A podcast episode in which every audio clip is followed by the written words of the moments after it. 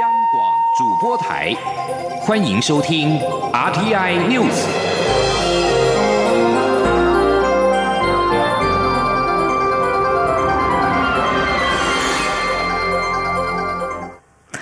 各位好，我是张旭华，欢迎收听这节央广主播台提供给您的 RTI News。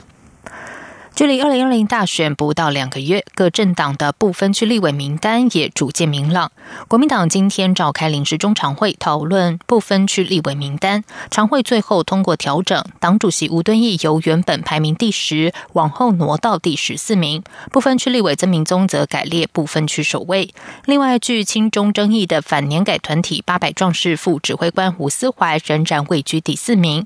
前立委邱毅则从名单移除。记者刘品希报道。国民党不分区立委名单引发极大争议，党内也强烈反弹。国民党十五号下午召开临时中常会，重新检讨名单。经过大约两小时的讨论，最后通过新的名单。党主席吴敦义由原本的第十名往后挪到安全名单边缘第十四名。排名第一的亚洲警察学会秘书长叶玉兰与第二名的不分区立委曾明宗次序对调。八百壮士副指挥官吴思怀仍排名第四。前立委邱毅则自名单中移除。此外，屏东县党部主委廖婉如由第九名往前移到第七名，前嘉义县立委翁崇军由第十四名大幅跃升为第八名，青年新创代表吴怡丁也由十七名前进到第九名。总统府前发言人陈以信则由第十六名提升到第十名，客家系统代表的中常委张玉美变成第十一名，青壮派中常委李德维也从十八名跳到十二名，纷纷挤进安全名单。至于原本在安全名单内由国民党总统参选人韩国瑜推荐的台南市党部主委谢龙介，则向后调整到十五名。饱受争议的救国团主任葛永光的妻子车怡静也调到十六名。至于陆委会前副主委张显耀，则被放进新的名单中，排名第十七。对于是否因为感受到党内压力，所以才调整名单，党主席吴敦义在会后受访时表示，没有压力，也不会感到委屈，是因为有一点问题，所以必须修改。他日前也接受常委的建议，排到十四名安全边缘会更好，所以做出这样的调整。他说：“我礼拜三曾经接受我们好朋友，也是。”常委的建议哈，说假如排到第十四，刚好是我们国民党不分区立委有可能到达的边际，就是边缘。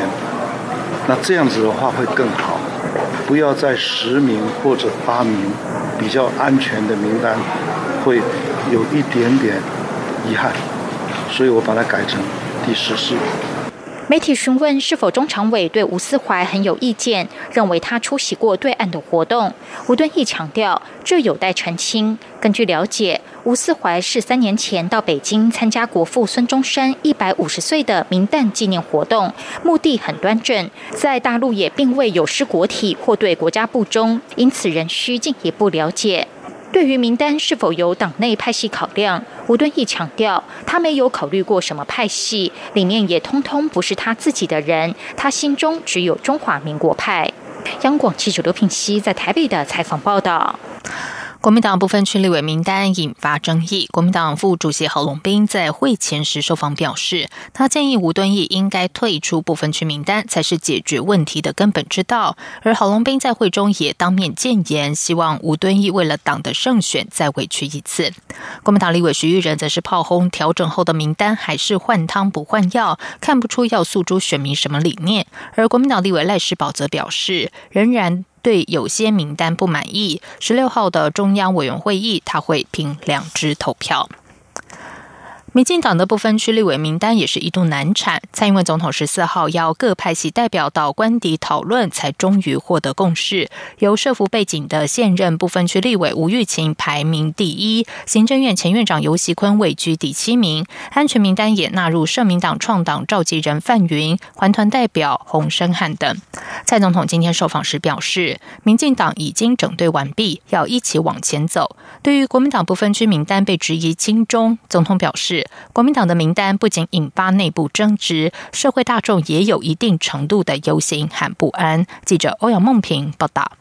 民进党的不分区名单在党内引发争议，最后由蔡英文总统在十四号下午邀集各派系代表进总统官邸协商，历经数小时的讨论，才终于出炉。蔡总统十五号到台南参拜公庙，被问到此事时表示，民进党有不同意见时，都会有大小声的情况，但十四号的协商过程蛮平和。他指出，当大家有不同意见时，就坐下来谈，设法将大家的想法拉近，不满意。至少可以接受，谈完之后就团结在一起，这是民进党民主的传统。现在民进党已经整队完毕，要一起往前走。对于前立委邱毅、反年改团体八百壮士副指挥官吴思怀被列入国民党的不分区名单，被质疑亲中，担心他们当选可能会影响国安。蔡总统则表示，台湾社会确实对此感到忧心与不安。他说。国民党的这张名单哦，所引发的不只是他们自己内部的呃意见的呃争执跟呃对对立啊，那呃其实也让社会大众有一定程度的呃忧心嘛哈。那不过因为近来对于国民党的这张部分区的名单，社会讨论很多了哈，我也不需要再多说。那但是确实这张名单。呃，不仅是国民党内部有所争议哦，社会也是有一些不安。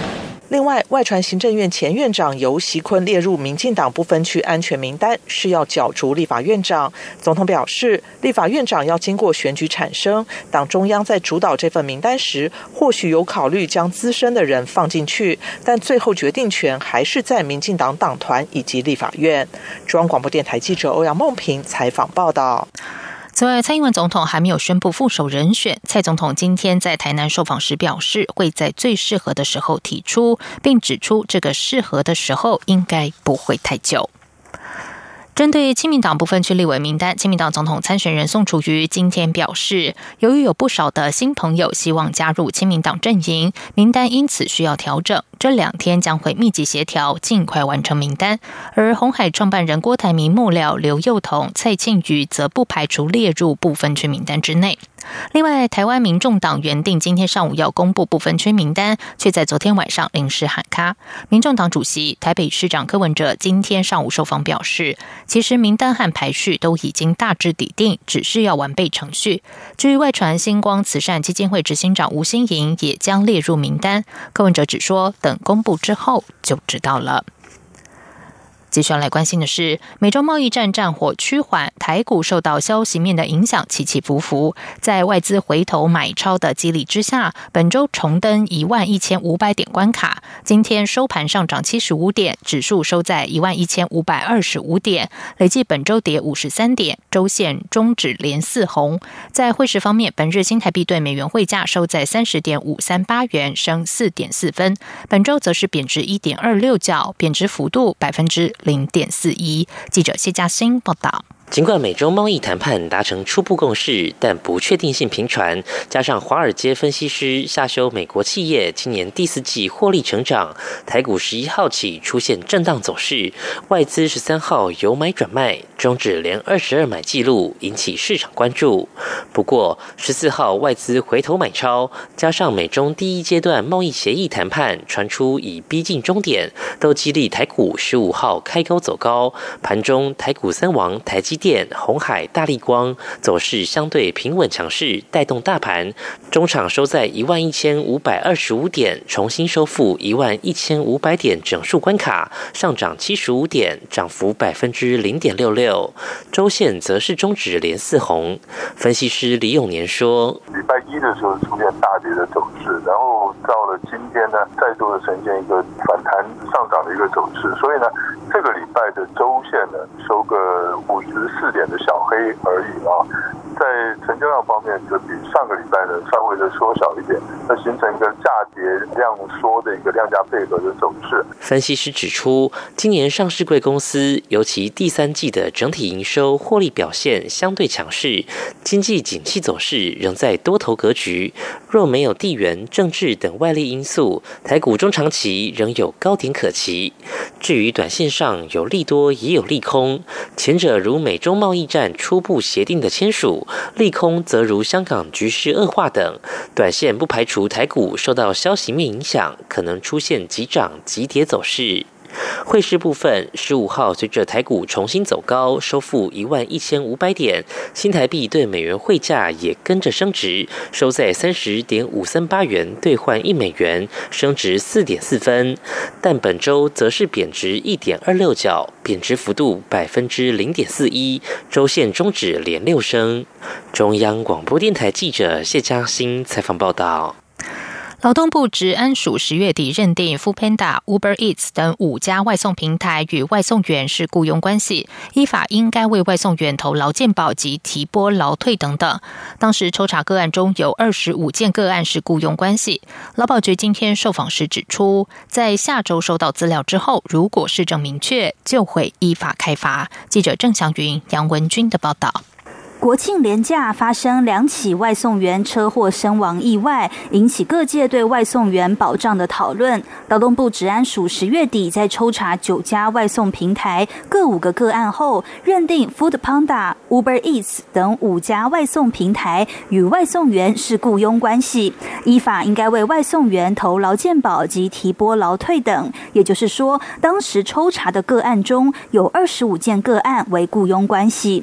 劳动部治安署。署长邹子莲指出，当时劳动检查完毕后，有将结果寄送给各事业单位，企业有十天可陈述意见。目前时间都已到期，但没有企业有异议，预估下周将陆续寄给劳保局及地方政府裁罚。他说，在异议期间提出的异议，如果是不具有那个任何的意义的话，我们才就会走后续程序。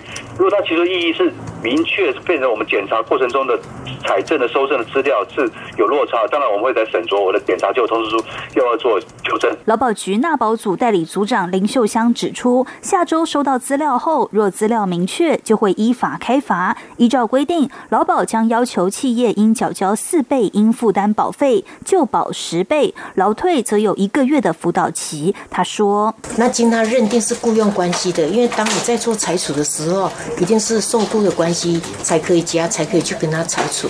那如果说是承揽关系的话，单位可以是不能帮他加的，那这个就不能去采访。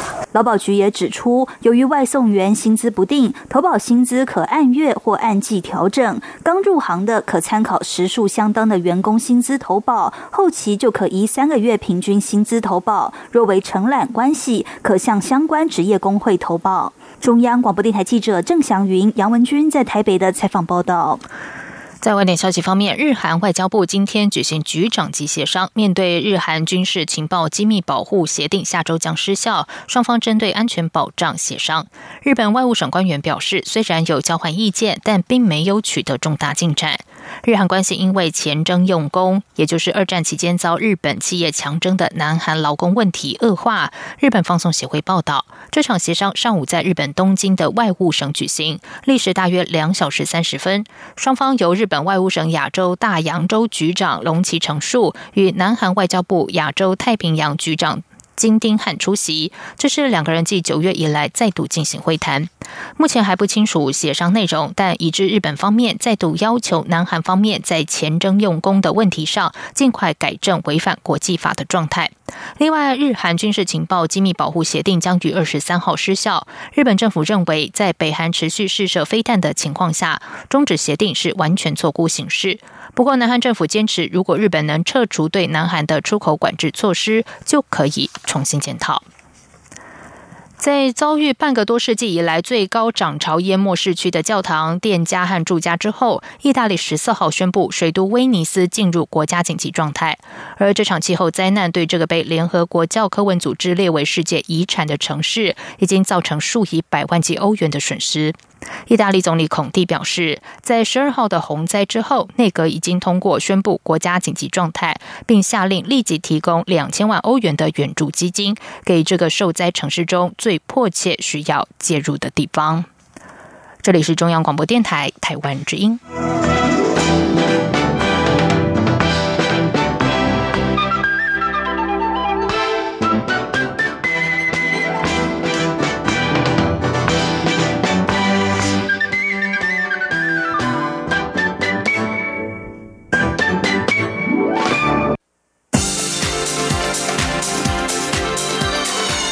这里是中央广播电台台湾之音，欢迎继续收听新闻。时间是十九点十五分，欢迎继续收听新闻。香港反送中抗争局势越演越烈。中国国家主席习近平十四号首度针对香港问题公开表态。他表示，香港的激进暴力犯罪行为严重挑战“一国两制”原则底线。中国坚定支持香港警方严正执法。对此，蔡英文总统今天指出，要解决香港目前情势的最好方法，就是中国实现曾对香港做的承诺。对于国民党总统参选人韩国瑜也在脸书声援香港的抗争，蔡总统表示。韩国瑜终于说出具代表性的台湾政治人物该讲的话。记者欧阳梦平报道。针对香港日益升高的抗争，中国国家主席习近平首次发表言论，表示这已经严重挑战“一国两制”原则的底线，并指止暴制乱、恢复秩序是当前最紧迫的任务。对此，蔡英文总统十五号到台南参拜公庙后受访时表示，要处理香港情势的最好办法，就是北京当局实践当年的承诺。他说：“我想啊，这个呃，香港的情势啊，主要的呃，会发生到今天这样的情况啊，是因为呃，中国曾经对香港的民主进程做过承诺，而这个承诺啊没有实现啊，所以我相信呃，处理现在香港的情势最好的方法啊，就是呃，承呃，实践呃当年的承诺啊，那让。”香港可以进入到一个民主的轨道上面去。对于国民党总统参选人韩国瑜在脸书呼吁香港政府及北京政府倾听人民的心声，并表示要解决香港问题，就要贯彻民主普选，也就是双普选的精神。蔡总统表示，韩国瑜终于说出一个台湾具代表性的政治人物该讲的话。他指出，支持香港的民主运动是台湾人民的共识，希望香港的民主能进入正常轨道运作，香港人也能得到自由民主的承诺。与保障，任何政治人物都不能违反台湾人共同的意志。总统表示，不论对北京政府或香港政府，台湾的政治人物都应该代表所有台湾人，表达我们非常在意自己的民主与自由，会用最大决心，用尽所有力量保护，也支持香港人追求民主自由。中央广播电台记者欧阳梦平采访报道。香港反政府示威者瘫痪香港部分地区，到今天已经第五天。香港当局命令所有学校十四号起全面停课，包括香港中文大学在内的多所大学都已经表示将会停课到年底。而有越来越多到香港念书的中国学生纷纷返回中国，引发一波离港潮。不过，香港多所大学却接连发生校长神隐的情况。香港浸信大学校长钱大康多日不见人影，引来学生极度不满。香港城市大学日前遭到港警发射多枚催泪弹，城市大学校长，同时也是台湾中研院院士的郭卫也神隐没有出面。而目前一千零二十一名在港台生已经有五百多人返回台湾，国内各大专校院这两天陆续表达欢迎在港台生返国学习。教育部今天表示，如果想旁听大学课程或随班复读，即日起可以向教育部洽询，将立刻请各大学安排。如果要转学或是升学，则需要填写申请表，寄送到教育部，再核定分发入学。记者陈国伟报道。香港反送中情势严峻，教育部成立在港台生协处专案小组，并开放国际司专线零二七七三六六七零三，提供询问返台等事宜，以及高教司就学服务专线零二七七三六六零四五，可以洽询学习衔接措施。国际司科长赖信任表示，这两天接到数十通电话，大多是在港台生在台湾的家长及亲友来电，主要询问有关人身安全及就学。等两大事项，目前没有遇到较难解决的问题。一个是可能还在那边念书的，那有没有什么可以协助他们返台啊，或者是等等的？那另外一个当然就是关心的，就是说，哎，那他如果要回来念书，或者是已经回来的，那他如果不打算或暂时不打算回去，或者就决定就是不回去了，那他接下来怎么在这边衔接他的学业？高教司指出，有关课程旁听、随班复读、修读学分等不涉及学位取得的学习衔接需求，教育部只要收到学生申请，就会转请各大学安排。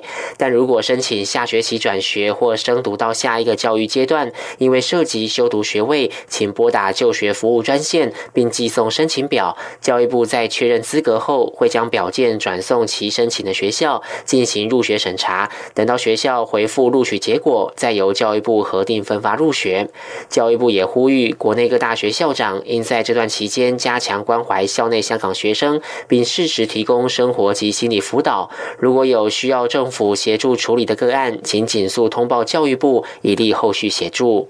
中央广播电台记者陈国伟台北采访报道。另外，香港律政司司长郑润华十四号在伦敦参加讲座，在前往会场时遭到大批示威者包围。根据影片画面，郑润华跌倒在地。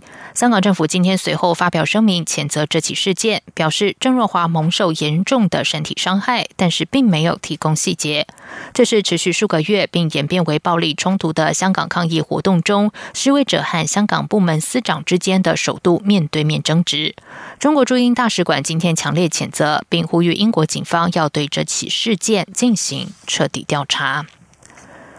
接下来关心的是，前长荣航空董事长张国伟一手创办的新宇航空尚未起航，但是无论选择的机型 A 三二一 neo 或全新打造的空地请制服，都不断的创造话题，引领风潮。今天更是推出了首支以三 D 动画创作的机上安全影片《星探者》，瞬间将以往空服员眼花缭乱的安全示范，画成简单有趣的星舰航行短片，征服大小星迷。记者吴丽君报道。新宇航空十五号隆重推出国际航空首支机上安全影片《Star Wanderers 星探者》，以三 D 动画打造虚拟的星际航下及星舰，并以来自不同星球的星际旅人创作出既新颖又有趣的故事，让全场的大朋友及小朋友都能瞬间坐定，完全被影片吸睛，并且立刻领会片中指示的。各种机上安全事项，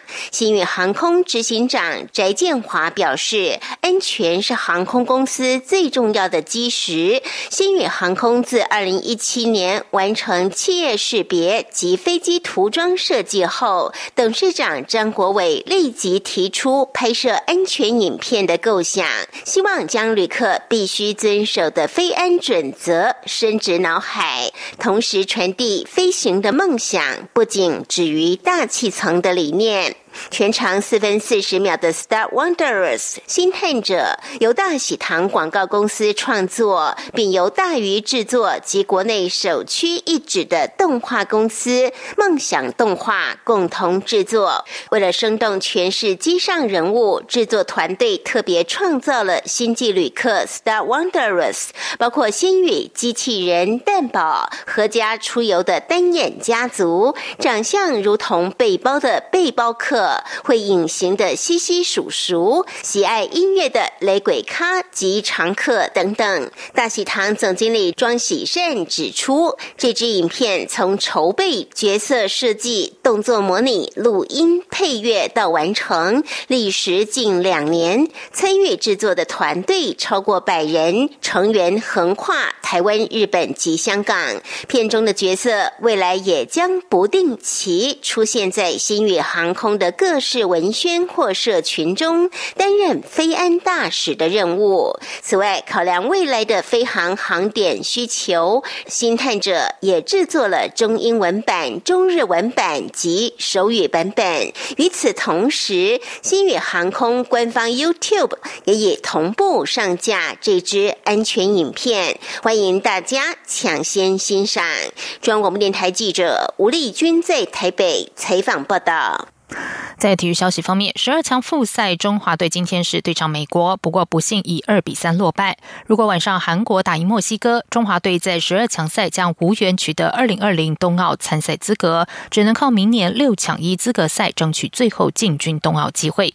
中华队此役是由吴生峰担任先发投手，一局下就被对方抢先取得一分领先，而中华队则是在三局上抢回一分，双方一比一平手。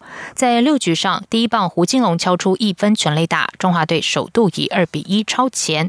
七局下，美国队进攻，两人出局之后，捕手张敬德受伤退场，改由高宇杰补蹲。美国队第六棒鲁克随后敲出两分打点全垒打，反倒以三比二又超前中华队。九局上，中华队最后。反攻，只可惜无功而返。中场，中华队以二比三输给美国。接下来进行今天的前进新南向。前进新南向。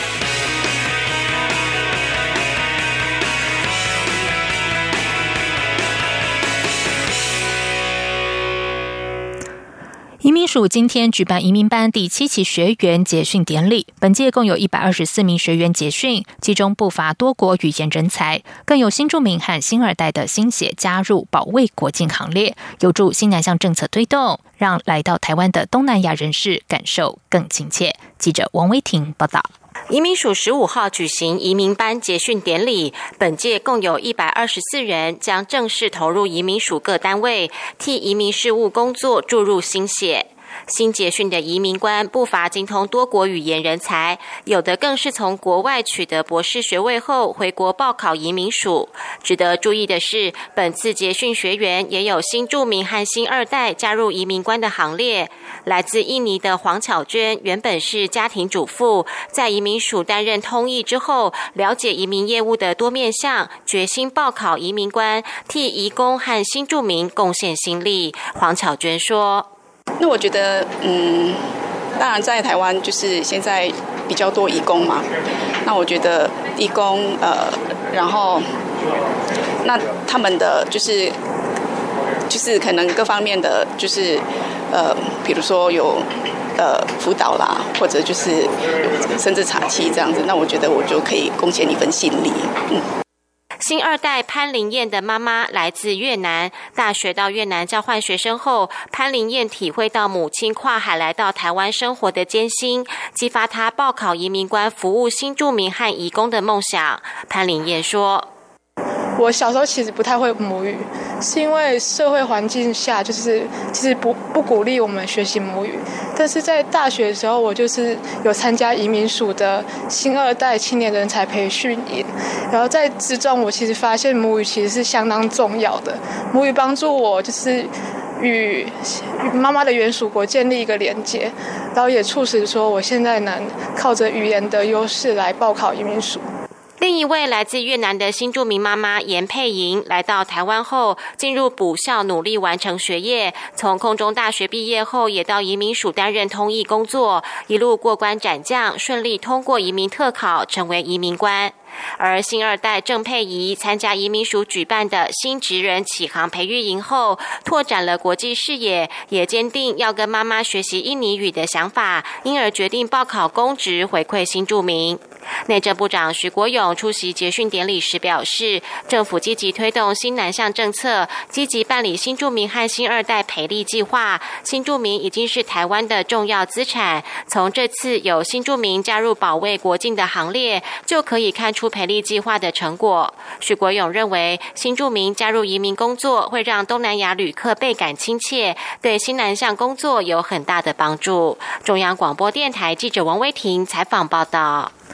今年八月到九月，台湾的医疗照护体系连续被 US CEO World 杂志以及权威的旅外人士交流网站 Internations 评鉴为全球第一名，对外国人到台湾接受国际医疗服务相当具有吸引力。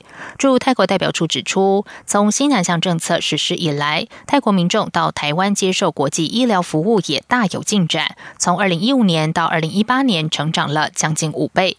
二零一六年新南向政策实施之后，外国人到台湾接受国际医疗的人数也显著成长。东协十国民众到台湾接受国际医疗人数的增幅尤其惊人。二零一八年共有十五万四千九百七十四人次，占百分之三十七点四。驻泰国代表处指出，虽然泰国国际医疗服务非常有竞争力，但是医疗的价格大约是台湾的四到五倍，而且台湾的医疗照护体系相当先进，对泰国民众仍然相当有吸引力。随着台湾连续四年试办泰国民众入境免签证，泰国民众到台湾接受国际医疗的人数和比例也都有显著的成长。以上新闻由张旭华编辑播报，这里是中央广播电台台湾之音。